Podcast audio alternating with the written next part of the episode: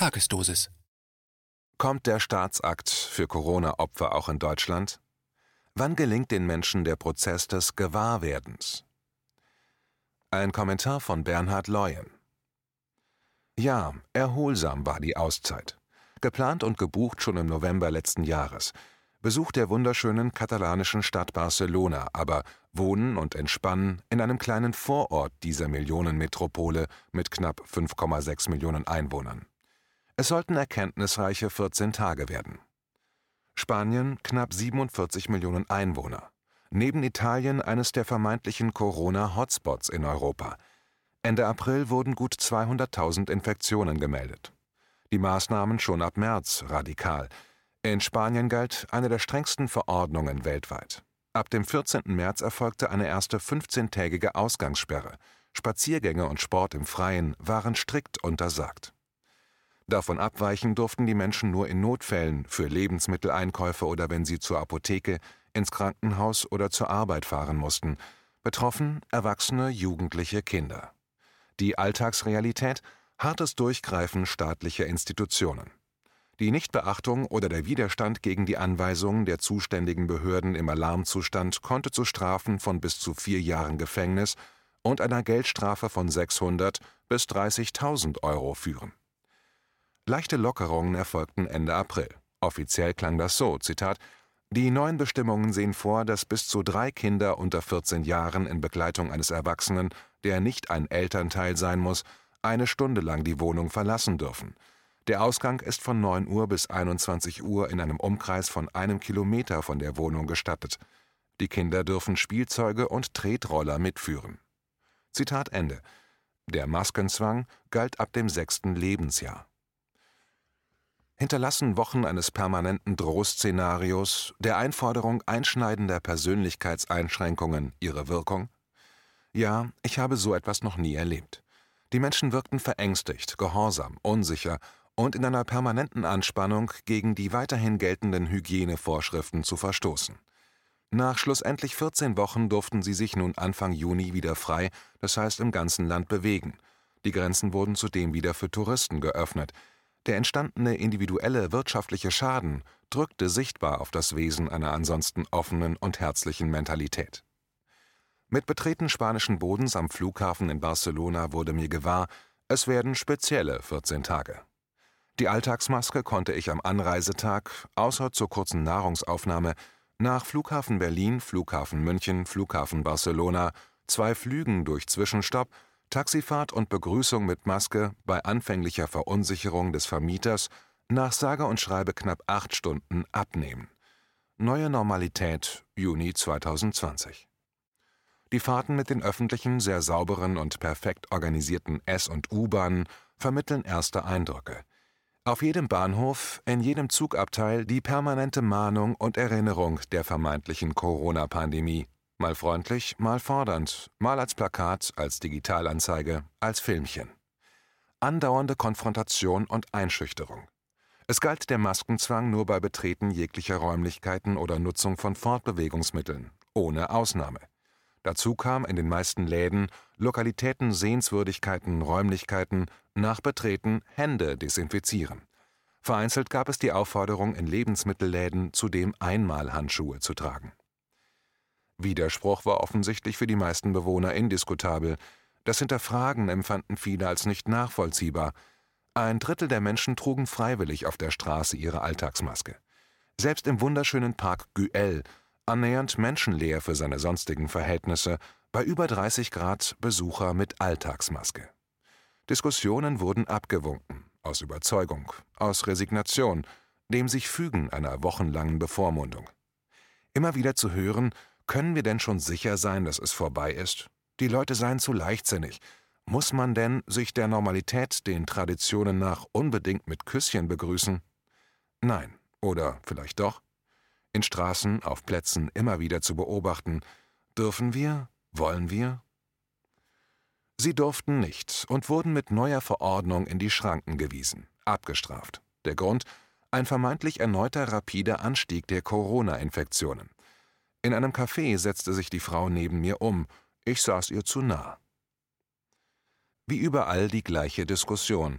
Dokumentierte Corona-Infektionen bedeuten erstmal positive Testergebnisse, keinerlei Zahlen oder Erläuterungen über falsch positive Ergebnisse, symptomfreie Betroffene.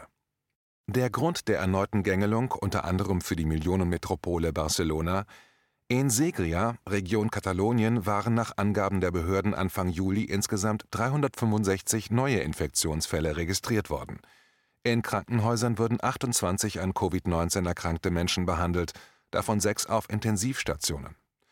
Segria liegt 173 Kilometer von Barcelona entfernt. 28 Menschen dürfen sich daher benutzt fühlen, durch politische Maßnahmen kurz danach unter anderem 5,6 Millionen Menschen in Barcelona in ihrem Dasein einzuschränken. Bedeutend, seit dem 9. Juli müssen Einheimische wie Besucher auch im Freien einen Mund-Nasenschutz tragen. Das bedeutet wiederum mit Verlassen, bei teilweise aktuell 30 Grad im Schatten, Maske auf. Wo man sich auch bewegte in dieser schönen Stadt, Maske auf. An den Stadtstränden durfte erst mit Betreten des Sandes die Maske abgesetzt werden. Davor stehend wurde durch die patrouillierende Polizei, zumindest freundlich, an das Maskentragen erinnert. Wer diskutieren will, wird hart zurechtgewiesen. Abstrafung diesmal gegebenenfalls 100 Euro. Wenige Tage nach meiner Rückkehr wurde der Soft Lockdown verordnet. Die Behörden empfehlen vorerst den Einwohnern von Barcelona und 17 umliegenden Gemeinden, das Haus nur für die Arbeit und den Lebensmitteleinkauf zu verlassen. Noch ist es eine Empfehlung. Trotzdem sehen die meisten Menschen ihre reduzierte Maskennormalität, das Alltagsleben mit dem Haupteinnahmefaktor Tourismus, wieder am Horizont verschwinden. Eine durchgehend desaströse Stimmung, die ich aus Berlin mit ähnlichem Stadtkonzept wiedererkannte. Die Aggressivität der weltweiten Maskendiskussion, das rigide individuelle Einfordern dieser Maßnahme, die zusätzliche Androhung, also Verordnung von Bußgeldern, wirkt inzwischen seitens der einfordernden Politik wie ein verzweifelter Corona-Aktivismus. Alltagsmasken in der Öffentlichkeit sollen jedem den optischen Beweis der Existenz des Coronavirus liefern, die tägliche Erinnerung für die Bürger anmahnen. Die Zahlen reichen einfach nicht mehr für die Radikalität der Maßnahmen, Daher müssen jeden Tag negative Mitteilungen her. Man mag sie nicht mehr hören, lesen, zur Kenntnis nehmen. Ob zwei, 200 oder 2000 Neuinfektionen, was sollen sie aussagen, bedeuten? Erst einmal nichts, außer den Panikbutton zu drücken. Wellenalarm bei ruhiger See. Es geht um die Negativschlagzeile, dem erhofften schlechten Gefühl bei Lesern und Hörern. Schlimm. Corona is watching you, watching me. Mahnung, Ermahnung. Bloß nicht Entspannung vermitteln, fühlen, leben. Warum wurden den Bürgern eigentlich von Tag 1 an nicht Zahlen und Quoten von Genesenden mitgeteilt? Positive Daten und entsprechende Wirkungen auf die Bürger wären schlicht kontraproduktiv für Angstmache und gewünschte Einschüchterung. Ängste erzeugen Emotionen. Für die entsprechenden Ziele dieser nicht virologisch bedingten, sondern politisch verordneten Krise ein wichtiges Instrument. Nun schweigen und dulden brav die Menschen, aber es schleicht sich leichte Unruhe und Bockigkeit ein in die träge Masse der Bürger. Diejenigen wenigen, die sich klar positionieren, zum Beispiel durch das Weglassen der Maske, werden zusehends härter attackiert. In den klassischen und sozialen Medien, in den Kommentaren, in Diskussionen auf der Straße, in der Bahn, findet sich der Grund im Neid der Bewegung, mental, verbal und äußerlich, anstatt stillschweigend erduldend zu verharren? Diese Unruhe muss auch in Brüssel gespürt worden sein. Es hieß zu reagieren. Die aktuellen Zahlen wollen nicht die gewünschte Reaktion hervorrufen. Welches Land gilt als besonders gebeutelt, besonders bestraft vom Coronavirus? Spanien. Die aktuellen Zahlen Infizierte, das heißt positiv getestete Menschen 264.836. Kleine Nebenwirkung am Rande, also nicht vom Virus, sondern der Politik. In der baskischen Region Spaniens fanden Mitte Juli Regionalwahlen statt. Die baskische Exekutive ließ mitteilen, dass etwa 200 Coronavirus-Patienten ihr Wahlrecht bei den Regionalwahlen nicht ausüben könnten, da sie eine ansteckende Krankheit haben. Zitat Es gibt Menschen mit Tuberkulose, einer gebrochenen Hüfte, einem Herzinfarkt, einem Schlaganfall oder einer Gehirnblutung. In diesem Land haben wir Menschen mit Krankheiten, die, wie Covid, sie daran hindern können, eine Stimmabgabe per Post zu erstellen, und sie werden es auch nicht tun können. Zitat Ende, so der baskische Gesundheitsminister Murga Anfang Juli. Maßnahmen können unerschöpflich sein, man muss sie nur verordnen. Die Duldung inzwischen fast vorprogrammiert. 150.376 Spanier gelten aktuell als genesen, also vollständig erholt. Verstorbene mit oder durch Corona 28.424. Die Diskussionen über die wahren Hintergründe der weltweiten Totenstatistiken, also ob mit SARS-CoV-2 oder durch Covid-19, sollte dahingehend betrachtend auch für Spanien gelten. Sind das bei aller Tragik jedes einzelnen Verstorbenen Zahlen schockierenden Ausmaßes? In einem Land mit 47 Millionen Einwohnern? Für die spanische Regierung anscheinend schon. Eine große Geste musste also her, welche die neuen Verordnungen rechtfertigt. Etwas beeindruckenderes als die aktuellen Zahlen. Am 16.07. hieß es daher Staatsakt für die Corona-Toten in Spanien. Trauerte man im Stillen, intern, also Spanien für sich? Weit gefehlt. Die Deutsche Welle berichtet, Zitat, die gesamte EU-Spitze kondoliert und der spanische König legt weiße Rosen nieder. Es ist ein Tag der Trauer in Spanien, das zu den am stärksten betroffenen Ländern in Europa zählt. Am Ende steht das Schweigen. Zitat Ende. Das Schweigen worüber? Dass das alles nicht so sein kann, wie es dargestellt wird? Wie wird den Deutschen diese Inszenierung verkauft? Die Tagesschau dezent boulevardesk, Zitat, es ist einer der besonders berührenden Momente dieses Morgens. König Philippe VI. läuft mit seiner Tochter Leonor zur Flamme, die zum Gedenken an die Opfer entzündet worden ist. Sie legen eine weiße Rose nieder. Beide tragen sie schwarze Atemmasken, dem Anlass angemessen. Rund 400 Gäste haben sich hier im Vorhof des Königspalastes von Madrid versammelt, um der Opfer zu gedenken, darunter EU-Kommissionspräsidentin Ursula von der Leyen oder NATO-Generalsekretär Jens Stoltenberg. Zitat Ende.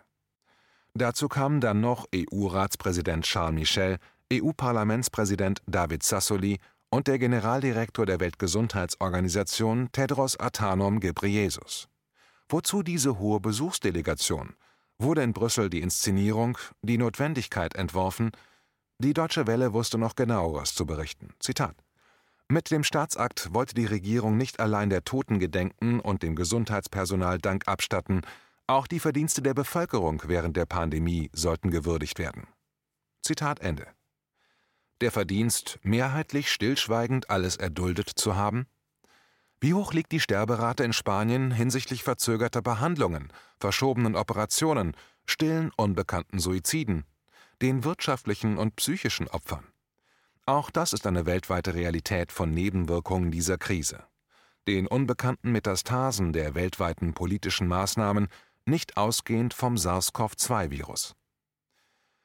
Könnte, also könnte es eine kleine Dankeschön-Inszenierung sein für die zweithöchste Summe aus dem EU-Paket des Wiederaufbaufonds, immerhin 77,3 Milliarden Euro?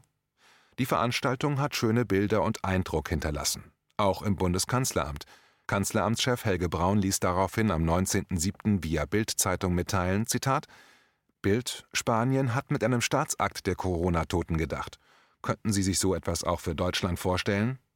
Braun: Ja, bei all der Freude über niedrige Infektionszahlen sollten wir ein Zeichen setzen, dass die Gestorbenen nicht vergessen sind. Ich finde das sehr wichtig. Nach meinem Gefühl könnte es ein gutes Zeichen für einen Schlusspunkt der Pandemie sein, dieses Andenken würdigend in den Mittelpunkt zu stellen. Zitat Ende. Wer bestimmt den Schlusspunkt? Eindeutig die Willkür der Politik, nicht die aktuellen Zahlen. Ein Staatsakt, variabel dem einzelnen Staatsbegräbnis, ist eine feierliche Veranstaltung zur Würdigung einer für einen Staat bedeutenden Person oder eines herausragenden Ereignisses. Kennzeichen eines Staatsaktes sind ein aufwendiges Zeremoniell, ein repräsentativer Rahmen und die Anwesenheit hoher Funktionsträger. Staatsakte aufgrund herausragender Ereignisse gab es seit Gründung der Bundesrepublik Deutschland. 1974, 25. Jahrestag des Inkrafttretens des Grundgesetzes. 1989, 40-jähriges Bestehen der Bundesrepublik Deutschland. 1990, Tag der deutschen Einheit. 1995, 50. Jahrestag des Endes des Zweiten Weltkrieges. 1999, 50-jähriges Bestehen der Bundesrepublik Deutschland. 2005 Staatsakt zum Gedenken an die Opfer der Flutkatastrophe an den Küsten des Indischen Ozeans. 2009 60-jähriges Bestehen der Bundesrepublik Deutschland. Und nun soll aufgrund einer künstlichen Krise, verkauft als herausragendes Ereignis, in Betrachtung weiterhin ungeklärter Todesumstände von aktuell 9102 Verstorbenen bei knapp 83 Millionen Deutschen ein Staatsakt vorstellbar sein? Was für eine Farce. Bilder eines Staatsaktes sollen beeindrucken, es passiert Großes im Lande, sollen den Bürgern vermitteln, wir, die Regierung, denken an euch, sind an eurer Seite, im Guten wie im Schlechten. In Wahrheit drangsalieren sie in einer weltweiten Orchestrierung seit Wochen die Menschen, auch in diesem Land. Jährlich sterben in Deutschland über 120.000 Menschen an den Folgen des Tabakkonsums. Staatsakt. Es gibt jedes Jahr 40.000 Amputationen durch Diabetes. Jede Stunde sterben drei Menschen an Diabetes. Staatsakt. Jedes Jahr sterben in Deutschland 74.000 Menschen durch Alkohol. Staatsakt. Erst nach verordnetem Schlusspunkt werden die finalen Zahlen zeigen, wie hoch die Gesamtzahl aller Opfer der Corona-Krise zu beziffern ist. Das Gesundheitsministerium hat zur Jahreshälfte schon 31,4 Millionen Euro investiert, um Maßnahmen gegen die Corona-Krise zu bewerben. Beim BMG rechnet man weiter mit hohen Ausgaben. Zitat: Man müsse der aus epidemiologischer Sicht zu erwartenden zweiten Welle mit den Instrumenten begegnen, die bereits bei der Bewältigung der ersten Phase eingesetzt wurden. Zitat Ende. Der Staatsakt kann daher flexibel noch verzögert werden. Es gibt ja Gott sei Dank die ungenauen Zahlen und bis dato eine weiterhin mehrheitlich kooperierende Bevölkerung. Zitat Der Prozess des wachsenden Gewahrwerdens ist nichts anderes als der Prozess des Erwachens, bei dem man die Augen öffnet und das erblickt, was vor einem liegt. Gewahrwerden heißt Illusionen aufgeben und ist in dem Maß, wie es gelingt, ein Befreiungsprozess. Zitat Ende Erich Fromm, 1968, aus Die Revolution der Hoffnung. Es heißt, die Hoffnung nicht aufzugeben, die alte Normalität wieder einzufordern. Die neue Normalität kann nicht unsere Zukunft sein.